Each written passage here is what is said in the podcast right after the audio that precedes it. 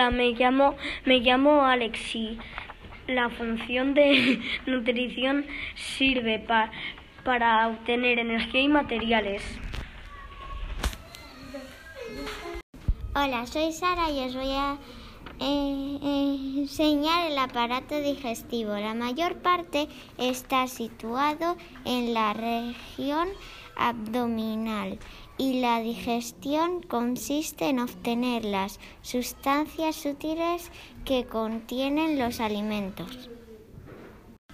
Hola, soy Yara y os voy a explicar el aparato excretor. Se encuentra en la parte baja del abdomen y elimina los desechos que se producen en el cuerpo durante la nutrición. Me llamo Paula y hoy voy a presentar el aparato respiratorio. Lleva a cabo el respiratorio tomando oxígeno del aire y expulsando el dióxido de carbono.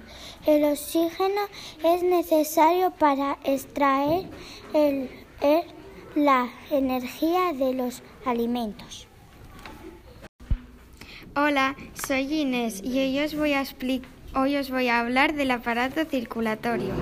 Reparte por todo el cuerpo el oxígeno y las, y las sustancias útiles de los alimentos y recoge las sustancias de desecho.